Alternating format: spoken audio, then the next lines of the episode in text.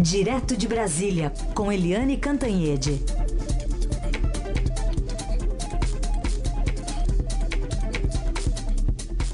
Oi, Eliane, bom dia.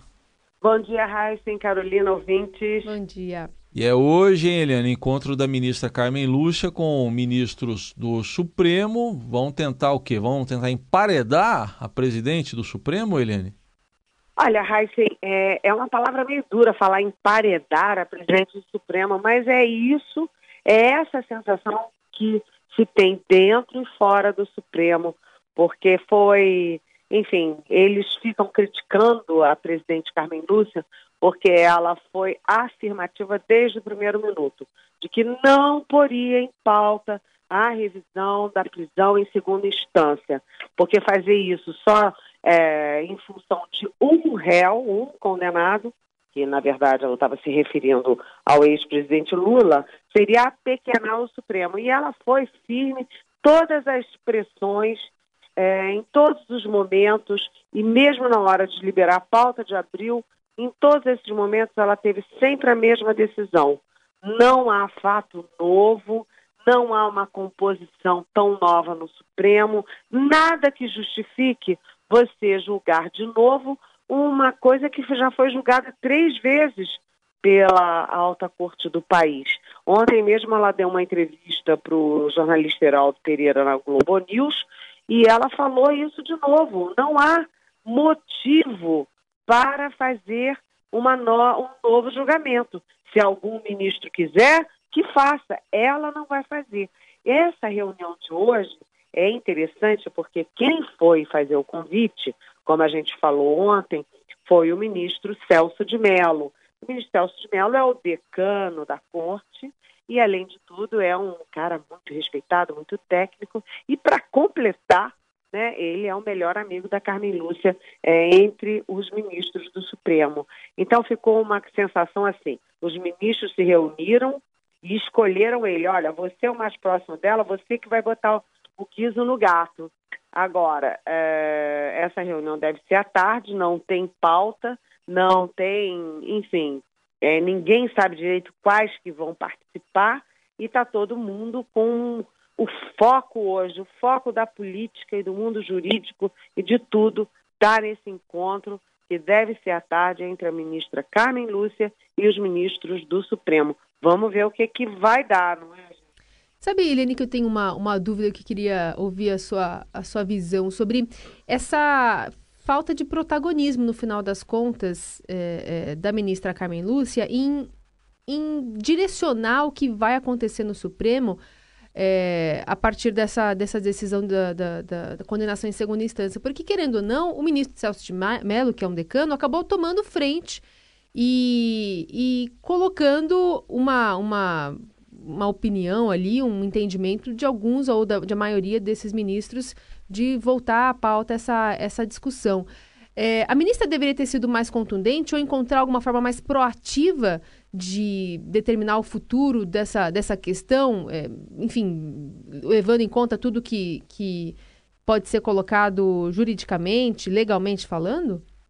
Olha, eu não acho não, Carolina, não acho não, porque se você olhar é, a, a, Carmen Lúcia, ela foi contundente, Na clara, né? o tempo inteiro. Ela em nenhum minuto ela titubeou.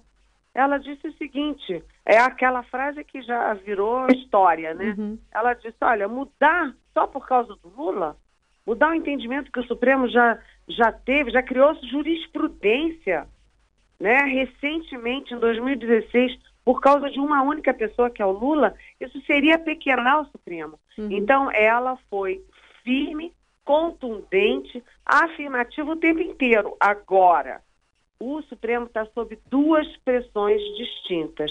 Uma é do PT, do, da defesa do Lula, dos aliados do Lula, dos advogados que tem um monte de réu que pode se é, aproveitar né, de uma decisão, que uma decisão que claramente vai ser para o Lula, mas quantos anos pelo país afora estão é, esperando isso para é, tirar uma casquinha, para é, entrar na carona dessa decisão?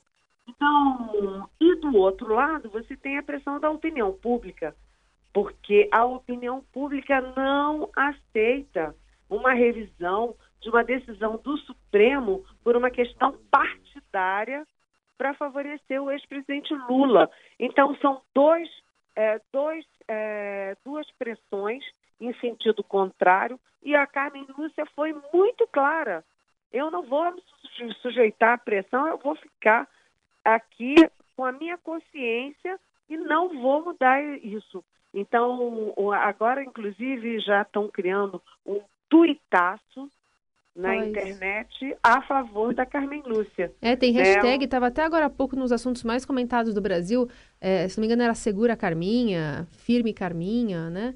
É. Firme Carminha e tal. E o, o ministro João Mendes, ontem, ontem, inclusive em São Paulo, ele estava falando que o ministro do Supremo não é a mãe de Ná, que adivinha a posição da, da população, da sociedade. Mas a Carminha não está fazendo isso só por causa da pressão da sociedade, é por convicção, uma convicção de pessoa e de jurista. E, e isso está incomodando muitos é, ministros que querem mudar, que querem favorecer o Lula, que querem favorecer os seus, seus réus amigos, enfim.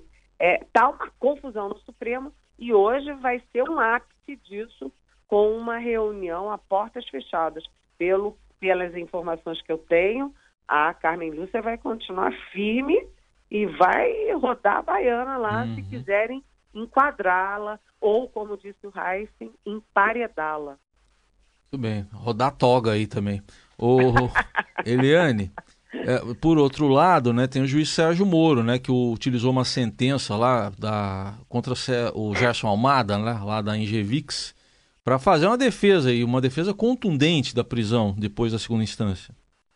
Olha, eu sugiro a, a vocês e aos nossos ouvintes que leiam essa sentença do juiz Sérgio Moro. Ela é bem curtinha, mas e é bem clara, bem coloquial e ela é de uma contundência imensa. Ele diz o seguinte: é, mudar essa previsão de prisão em segunda instância será desastroso para o combate dos crimes de corrupção, os crimes de colarinho branco no Brasil.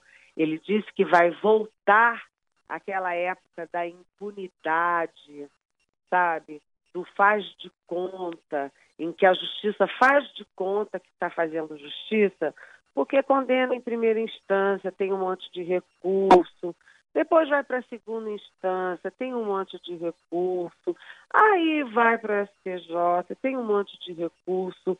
Todo mundo sabe né, que os uh, poderosos, os ricos, têm um monte de advogado super competente, pago a peso de ouro, e eles vão protelando, protelando. O, eu tenho lá em Brasília um exemplo muito clássico disso, que é o ex-senador Luiz Estevão, é, envolvido naquele crime aqui no TST de São Paulo, né, é, com aquele juiz Nicolau dos Santos Neto. E, e o, o Luiz Estevão ficou 20 anos recorrendo, recorrendo, recorrendo. Só foi parar na cadeia quando veio a decisão do próprio Supremo de permitir a prisão após condenação em segunda instância. O juiz Sérgio Moro diz que acabar com isso é, é, é desastroso, é voltar ao faz de conta da justiça e é voltar à fase da impunidade. E ele diz mais: isso significa não favorecer um réu específico, mas favorecer todos os réus da Lava Jato pretéritos, ou seja, que já foram condenados e estão presos, mas os futuros também, os que serão ainda condenados é, pela segunda instância que poderão ser presos. E mais, aí o juiz Sérgio Moro disse o seguinte na sentença dele, e não é só da Lava Jato, não. Não é só da Lava Jato, extrapola a Lava Jato e vai ser em todo o território nacional se acabar com a prisão de segunda instância, vai ser uma soltura em massa né, no país e vai ser uma festa para os futuros condenados. Ah, eu sugiro recomendo, é uma leitura bem rapidinha e bem fácil da sentença do juiz Sérgio Moro. Em relação ao Amada, né? Como uhum. você disse, Raíssa. Muito bem. Bom, a gente continua atualizando as informações mais importantes é, de hoje, terça-feira, dia 20 de março. A gente está em curso aí, tá, tá ocorrendo lá em Brasília, o Brasil é sede do Fórum Mundial da Água. E o presidente Michel Temer afirmou ontem, nessa sessão de abertura, que o governo trabalha em um projeto de lei cujo objetivo é modernizar o marco regulatório do saneamento básico. O presidente não detalhou a proposta nem informou quando pretende enviá-la ao Congresso Nacional. No entanto, a gente vai ouvir um trechinho do que disse Temer nesse discurso. O compromisso do Brasil com o desenvolvimento sustentável é histórico. Contribuímos para consagrar o conceito na Rio 92, quando presidia o país o eminente senador Fernando Collor. E na Rio mais 20, conferências decisivas que tivemos o privilégio de sediar. Tratamos de promovê-lo de modo muito concreto na elaboração da Agenda 2030, eh, que estamos firmemente empenhados em implementar. E agora, uma vez mais, queremos reafirmá-lo neste Fórum Mundial da Água. Muito bem, o fórum que continua até o fim desta semana e quinta-feira é o Dia Mundial da Água. Quando marcaram o fórum lá em 2014 aqui para o Brasil. Não contavam com racionamento. Contavam com racionamento Brasília, lá em Brasília. A Eliane mesmo ontem contou para nós aqui, dois dias na casa dela sem água. Mas vamos para o noticiário internacional também, que é até para análise da Eliane, que tem paralelos a serem traçados porque Nicolas Sarkozy, ex-presidente da França, foi detido na manhã de hoje sob a suspeita de ter obtido financiamento ilegal da campanha eleitoral de 2007. Foi informação trazida há pouco aqui pelo Jamil Chad, direto de Genebra, na Suíça. A principal acusação é de que parte do dinheiro teria vindo do governo de Muammar Gaddafi, já morto, assassinado até, né, o ex-ditador da Líbia. A investigação começou em 2013 e envolve dinheiro em espécie que teria sido entregue aos organizadores da campanha, 5 milhões de euros. Ele está prestando depoimento, pode ficar detido por até 48 horas e depois ser apresentado a um juiz, foi o que relatou há pouco Jamil Chad. Eliane, tem paralelos aqui com a nossa situação? Olha, é uma coisa interessante porque eu nem vou me lembrar de cor, né, de cabeça, mas porque os ex-presidentes estão. Uh, uh, não é um caso específico do Brasil, não, viu, gente? Todos estão na mira. Eu vou me lembrar, assim, de cabeça, Cristina Kirchner, na Argentina, está sendo investigada, suspeita de desvio de milhões. Né? No Paraguai, de vez em quando, um ex-presidente é preso, um atrás do outro. Né? Na Colômbia, está sendo investigado. É, no Peru, além do Fujimori, que foi preso, também o, os os, até o novo presidente também está sob investigação no México. Então, você tem aí um processo de que é, é, ex-presidente não está acima de qualquer suspeita, não. Esse caso aqui do ex-presidente Lula, que causa tanta comoção no Brasil, não é uma exclusividade brasileira, não é uma jabuticaba. É um processo que está acontecendo é, pelo mundo afora, principalmente aqui na nossa região. Agora, só um detalhe, sabe, porque o Sarkozy e o Lula foram muito próximos, né? Aí a gente lembra da aliança estratégica do Brasil com a França, né? Que o, o Lula foi várias vezes lá. O Sarkozy, uh, Sarkozy teve três encontros no Brasil com Lula no mesmo ano, uma coisa assim é muito fora de padrão. O presidente da França disse encontrar com o presidente brasileiro três vezes. Eles tiveram aquele acordo dos submarinos, tanto submarinos convencionais quanto submarinos de propulsão é, nuclear. E o Lula queria, porque queria, é, comprar os jatos franceses, os Rafale. Né? E aí só não conseguiu porque o relatório da FAB, que tinha 37 mil páginas, deu número um para os uh, Gripen da Suécia. E aí o Lula ficou bravo e acabou não decidindo por nenhum. Quem acabou decidindo pelos é, Gripen foi a Dilma, já no governo Dilma. Mas, enfim, o, o, Sarkozy e o Lula foram muito próximos, eles viviam de tititi, aliança estratégica, porque eles achavam que uma aliança do Brasil emergente e da França consolidada como país, é, como país desenvolvido, isso ameaçaria o mundo unipolar dos Estados Unidos, o que era uma ficção, evidentemente.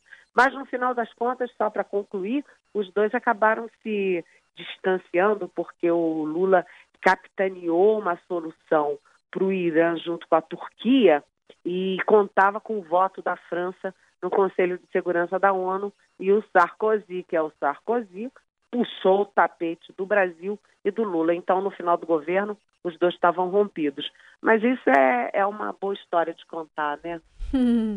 é verdade.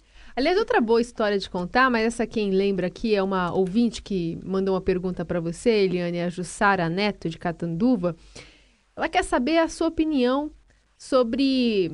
É, ela tem visto petistas reverem suas posições. Ela ouviu a gente dizer aqui no jornal que o Paulo Paim disse outro dia que pensaria dez vezes antes de votar pela cassação de Fernando Collor.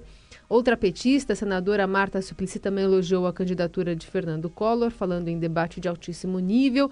Ela está confusa, quer saber o que está acontecendo, Eliane. Como é que é o nome da nossa ouvinte? Jussara.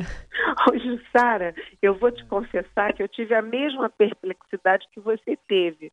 Mas aí eu lembrei que o próprio é, então presidente Lula deu um abraço no Collor e disse: Olha, aquela nossa briga lá é de 1989, porque os dois disputaram o segundo turno na primeira eleição direta para presidente em 89, Lula e Collor. E o Collor ganhou.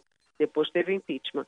E aí o Lula deu um abraço no Collor, e aquilo era coisa de campanha. Pegou o Collor, botou dentro do avião e foram juntos, felizes da vida, numa viagem para o Nordeste. E aí passam-se os, os tempos, e aí eis que o Collor estava no rachuncho da Petrobras no governo Lula e é acusado, está sendo investigado por ter recebido 22 milhões. Eu não estou falando de 22 mil reaisinhos, não, viu, gente? Estou uhum. falando de 22 milhões no rachuncho da Petrobras no governo Lula. Então é, é, é muito perplexo que a gente olha tudo isso, mas é, vamos dizer assim, faz sentido pelo, pelos atos que a gente viu. Né? No final, o Collor era um aliado do Lula. E o Collor é aquele que a gente lembra que teve o impeachment, que teve todo aquele rolo e que recentemente foi, quando foi aí chamado para prestar esclarecimentos, foi flagrado com três carrões dentro da garagem não declarados. Uma Lamborghini, uma Ferrari e o outro eu nem me lembro o que que era. Mas, mas não era, era alguma... Elba, né? Não é Elba não, não, né? Elbinha, não. não ele Elbinha. caiu pela Elbinha, mas ele evoluiu na vida. Uhum. E agora é Lamborghini, Ferrari e o outro lá que eu não sei o que, que é. Mas enfim, é tudo, tudo, tudo eles ficaram muito parecidos todos, né? Não me deixem só. Bom, Eliane, só rapidinho dá tempo uma última pergunta aqui do nosso ouvinte que gravou aqui, vamos ver. Bom dia, Eliane. Aqui é Vânia Xeres. É sobre Gilmar Mendes que eu quero perguntar. Nós somos um país que te, já temos impeachment de dois presidentes e, e o que acontece que ninguém toma uma atitude em relação a esse ministro supremíssimo Gilmar Mendes. Um beijo. Você gostou do supremíssimo? Supremíssimo.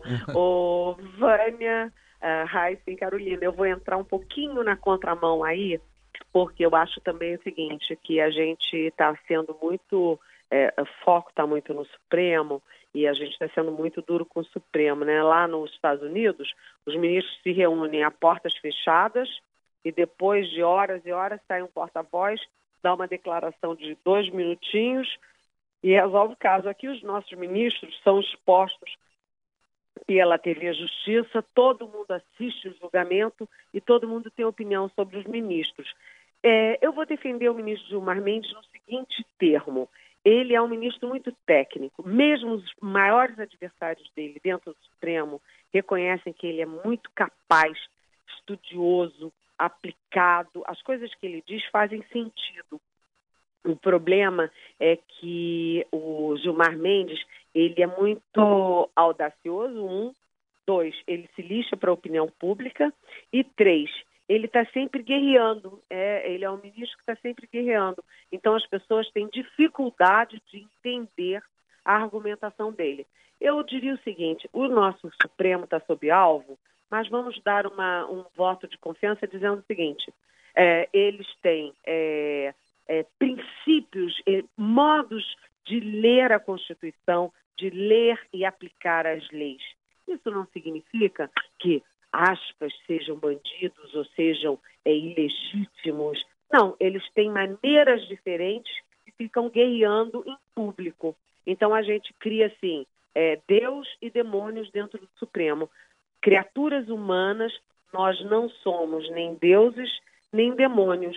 São, é, eu posso discordar de decisões do ministro Gilmar Mendes, mas eu não posso é, criminalizar o ministro Gilmar Mendes, não posso é, desautorizar o ministro Gilmar Mendes, que, segundo até os adversários dele, é muito preparado. Então, aí a Eliane sendo um pouquinho diferente da Eliane, tão crítica como sempre.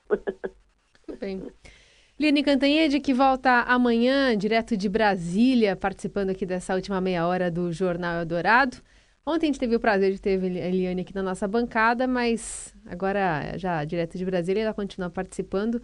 A gente sente falta e convida você para participar mais vezes aqui conosco de São Paulo, viu, Eliane?